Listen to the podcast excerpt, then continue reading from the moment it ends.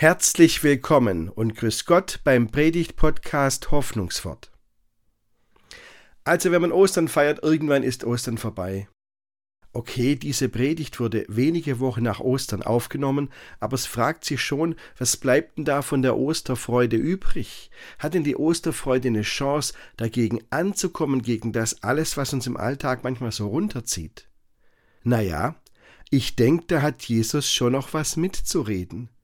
Gute Impulse beim Zuhören wünscht Ihnen Andreas Ross.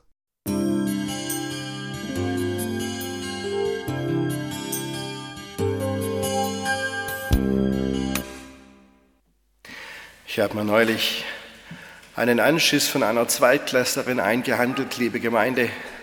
So nach den Osterferien bin ich da in die Klasse gekommen und wollte ein Osterlied singen. Und dann sagt sie zu mir, aber Herr Ross, Ostern ist doch schon vorbei, da können wir kein Osterlied mehr singen. Naja, und dann habe ich mit den älteren Schülern besprochen, wie das wohl so war bei der Auferstehung und was sie schon wissen über die Geschichte von Jesu Auferstehung. Da hat einer gemeint, Jesus ist am Ostermorgen auferstanden und am Tag, dann war er bei seinen Leuten und am Tag drauf ist er wieder gestorben. Habe ich gesagt, so in etwa. Ähm, diese Ostern ist vorbei, das stimmt. Das Fest ist rum. Alle Schoko-Osterhasen sind längst im Nirvana oder sonst wo. Ähm, aber Ostern an sich ist noch nicht fertig, noch lange nicht. Jesus ist nicht am Tag drauf dann wieder gestorben, sondern es waren diese fünfeinhalb Wochen, in denen Jesus bei seinen Jüngern war als der Auferstandene. Und am Schluss kann eben nicht der Tod, sondern kam die Himmelfahrt. Und diese fünfeinhalb Wochen bilden wir heute jedes Jahr nach. Das ist die Zeit vom Ostersonntag bis, zum, bis zur Himmelfahrt. In diesen ganzen Wochen war Jesus als Auferstandener bei seinen Jüngern. Und von daher würde ich sagen, nein, Ostern ist noch nicht vorbei. Im Gegenteil, jetzt geht's erst richtig los. Und was trägt Ostern aus? Ich lese Ihnen mal ein paar Sätze, die Jesus gesagt hat, kurz bevor er dann verhaftet wurde und gestorben ist, aus dem Johannesevangelium Kapitel 16. Da sagte er zu seinen Jüngern, die übrigens echt nichts verstanden haben von dem, was da vor sich geht, da steht ja auch dann drin. Noch eine kleine Weile, dann werdet ihr mich nicht mehr sehen. Und abermals eine kleine Weile, dann werdet ihr mich sehen. Wahrlich, wahrlich, ich sag euch, ihr werdet weinen und klagen. Damit meint er den Karfreitag. Aber die Welt wird sich freuen. Ihr werdet traurig sein. Doch eure Traurigkeit soll zur Freude werden. Eine Frau, wenn sie gebiert, so hat sie Schmerzen, denn ihre Stunde ist gekommen. Wenn sie aber das Kind geboren hat, denkt sie nicht mehr an die Angst, um der Freude willen, dass ein Mensch zur Welt gekommen ist. Auch ihr habt nun Traurigkeit, aber ich will euch wiedersehen, und euer Herz soll sich freuen, und eure Freude soll niemand von euch nehmen. So hat Jesus versucht, seine, die, die, die Frauen und Männer, die mit ihm unterwegs waren, darauf vorzubereiten, was passiert. Und er hat ihnen versucht, schon im Voraus klarzumachen, die Trauer am Karfreitag wird der Freude am Ostermorgen weichen. Euer Herz wird voll Freude sein und diese Freude kann euch niemand nehmen. Klingt doch wirklich gut, oder? Klingt wirklich gut. Jetzt sieht unser Alltag nicht immer so freudenvoll aus. Wie kriegen wir das zusammen? Ich will mal meine Predigt heute in drei Abschnitte aufteilen. Das erste, was ich sagen will, ist, Ostern ist Grund zur Freude. Das zweite, aber wir haben so unsere Zweifel an der Freude. Und das dritte soll ein Dennoch sein. Die Osterfreude trägt uns im Alltag und wie das dann aussieht. Aber ich fange vorne an. Erstens, Ostern ist Grund zur Freude. Das sage ich jetzt hier einfach so mit 2000 Jahren Erfahrung in der Christenheit. Wir können das locker sagen. Als die Frauen damals morgens am Ostermorgen unterwegs waren zum Grab, das ging übrigens den Jüngern genau, den Männern genau gleich, da war nichts von Freude, die waren nicht auf die Auferstehung gefasst, die, die haben gedacht, jemand hat den toten Jesus geklaut, die haben die Leiche weggenommen. Maria hat einen Gärtner gefragt, ob er was weiß über die Sache. Nein, da war nicht Freude am Ostermorgen. An diesem ersten Ostermorgen, da war Entsetzen. Da war völlige Verwirrung. Die haben gar nicht mehr gewusst, was Sache ist. Ja, da sind Tränen geflossen, aber das waren echt keine Freudentränen. Das waren Tränen der Trauer. So wird es in der Bibel beschrieben. Und erst mit der Zeit Ganz langsam, vor allem als sie dann dem Auferstandenen begegnet sind, ist den Leuten klar geworden, was da eigentlich gerade vor sich geht. Jesus ist auferstanden und das heißt, er ist stärker als der Tod. Die Menschen haben damals, um Jesus loszuwerden, ihre stärksten Geschütze aufgefahren. Die haben gedacht, wenn er tot ist, ist das Problem mit Jesus erledigt. Mehr ging nicht als tot. Aber Gott war trotzdem stärker. Und wissen Sie, mich überzeugt immer noch, dass Gott nicht mit der gleichen Sprache, mit der die Menschen gesprochen haben, zurückgeschlagen hat. Gott hat nicht den Todesengel geschickt, der alle umbringt, die was mit der Sache zu tun haben. Nein, das war nicht seine Antwort. Keine Gewalt, sondern er hat Jesus von den Toten auferweckt. Er hat den Leuten klargemacht, Ihr habt gedacht, das ist das Äußerste, was ihr machen könnt. Und mehr habt ihr nicht drauf. Ich zeige euch mal, was ich drauf habe.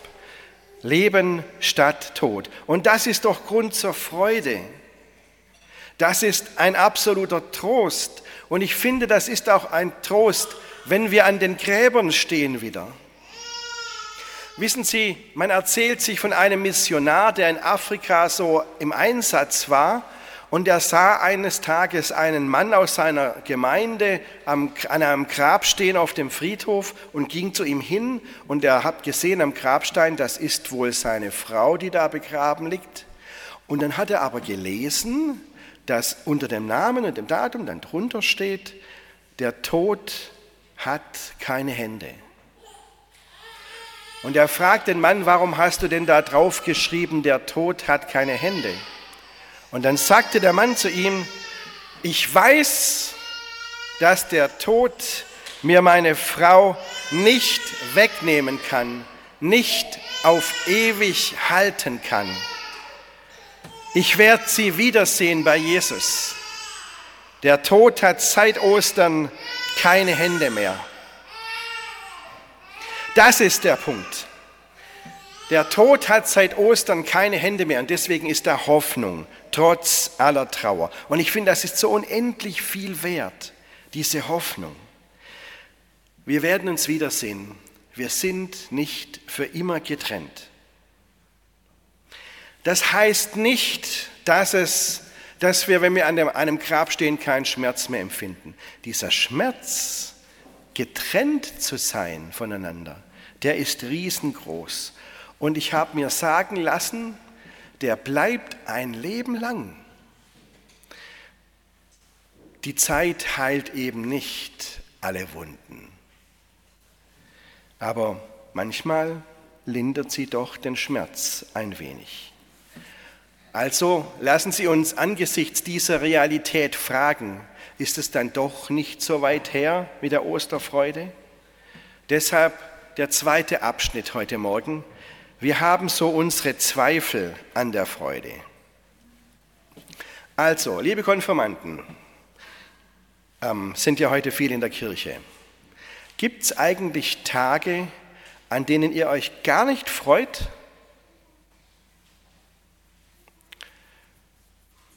Liebe Erwachsene, wie ist das?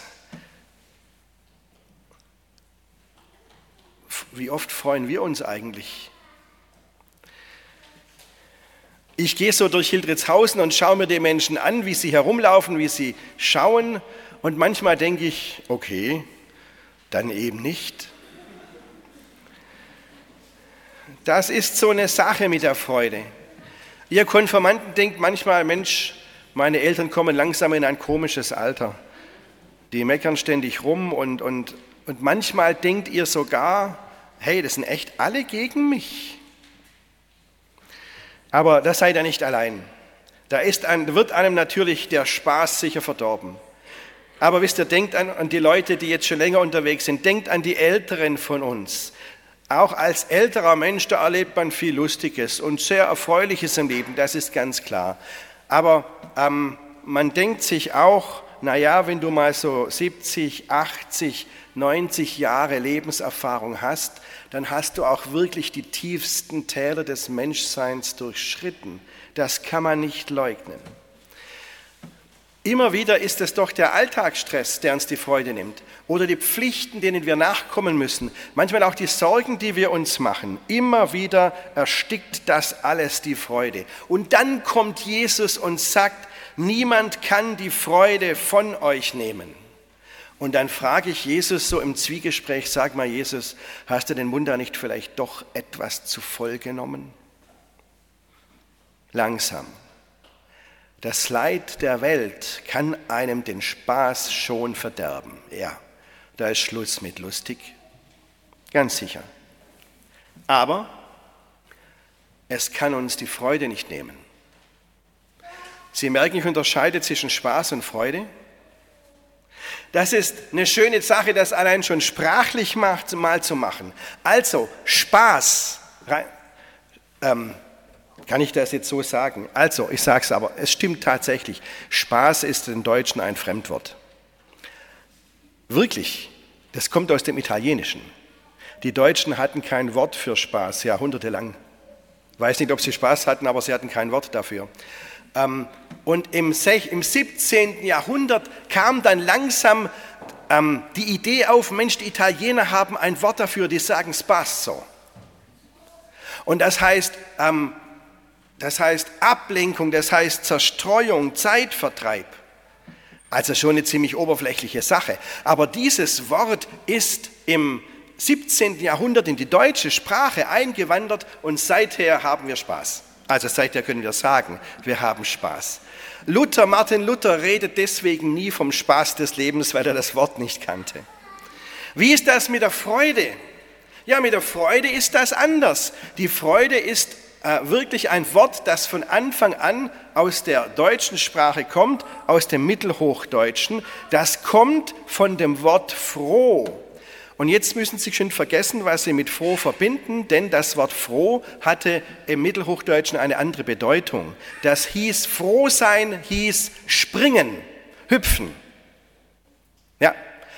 Und davon kommt das Wort Freude.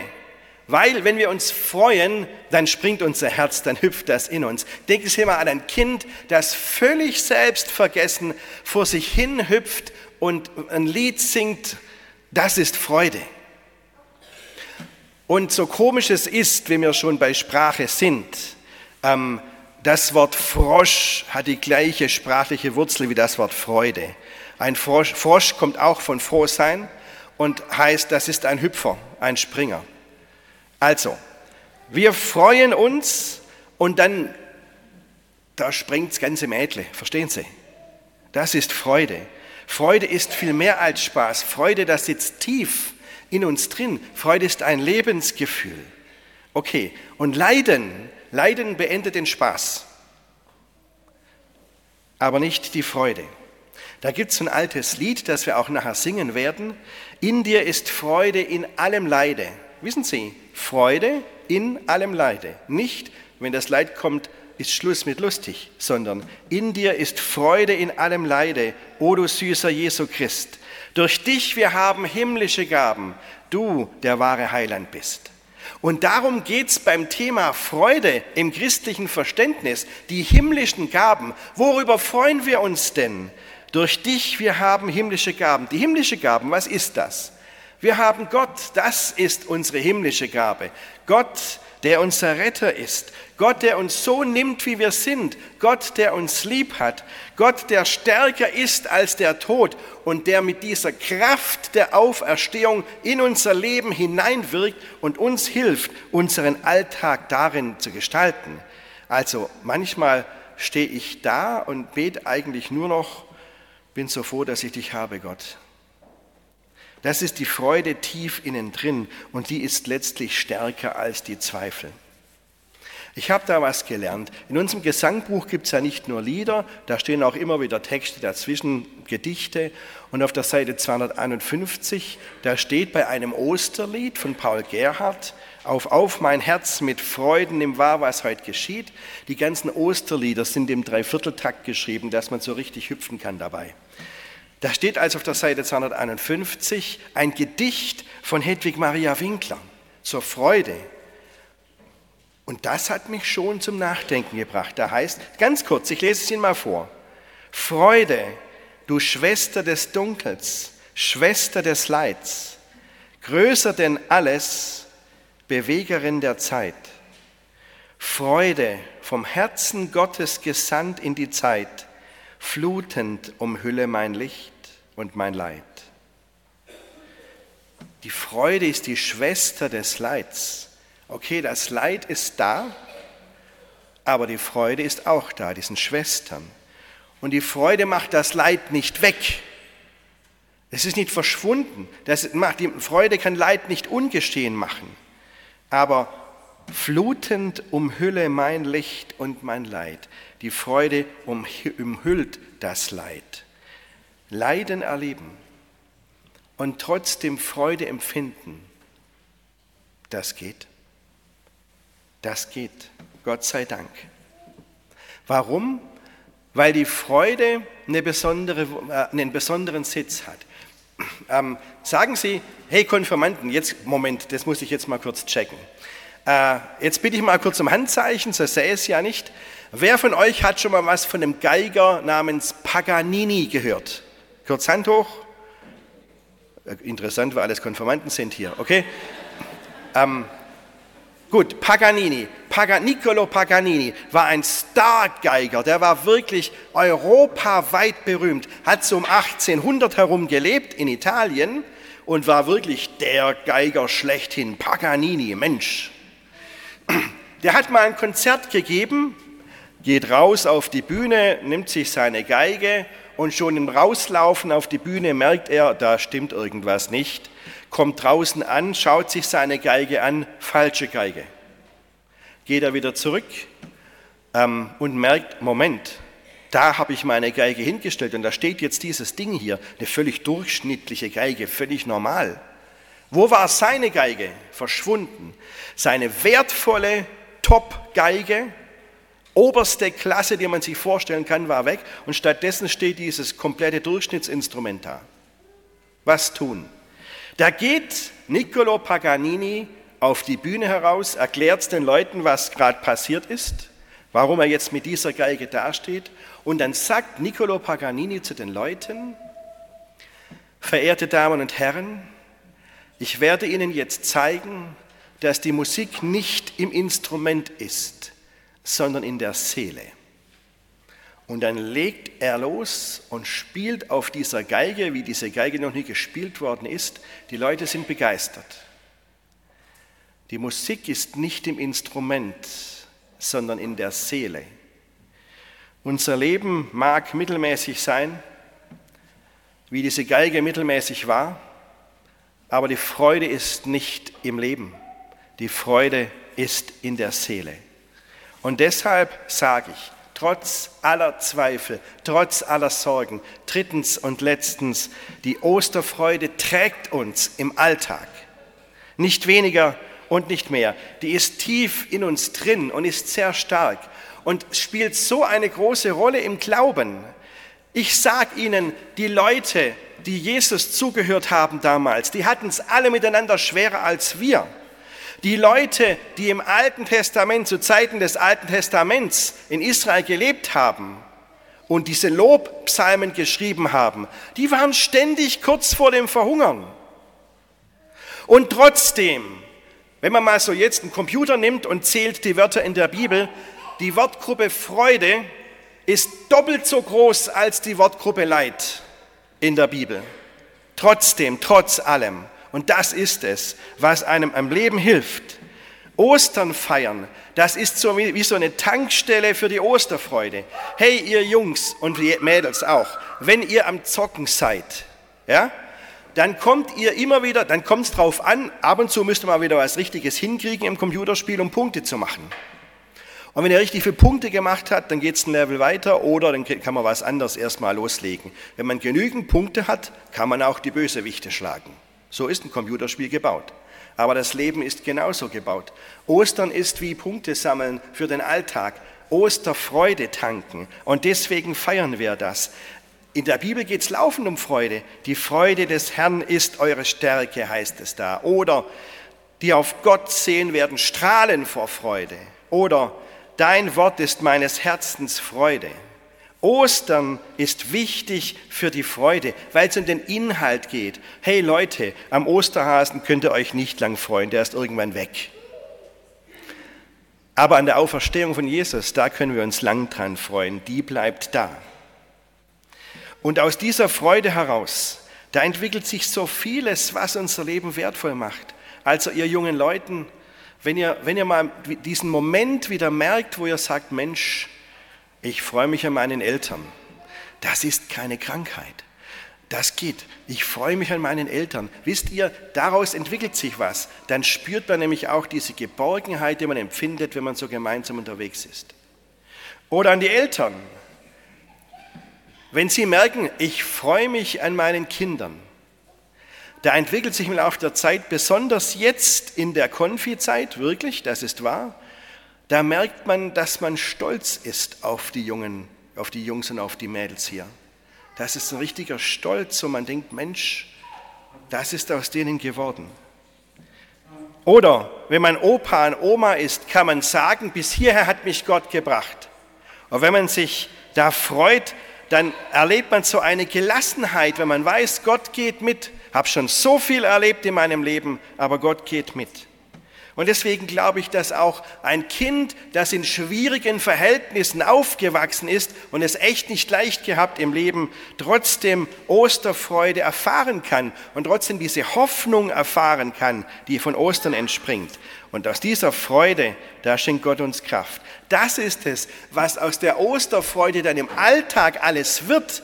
Geborgenheit, Stolz, Gelassenheit, Hoffnung, Kraft und noch so vieles mehr.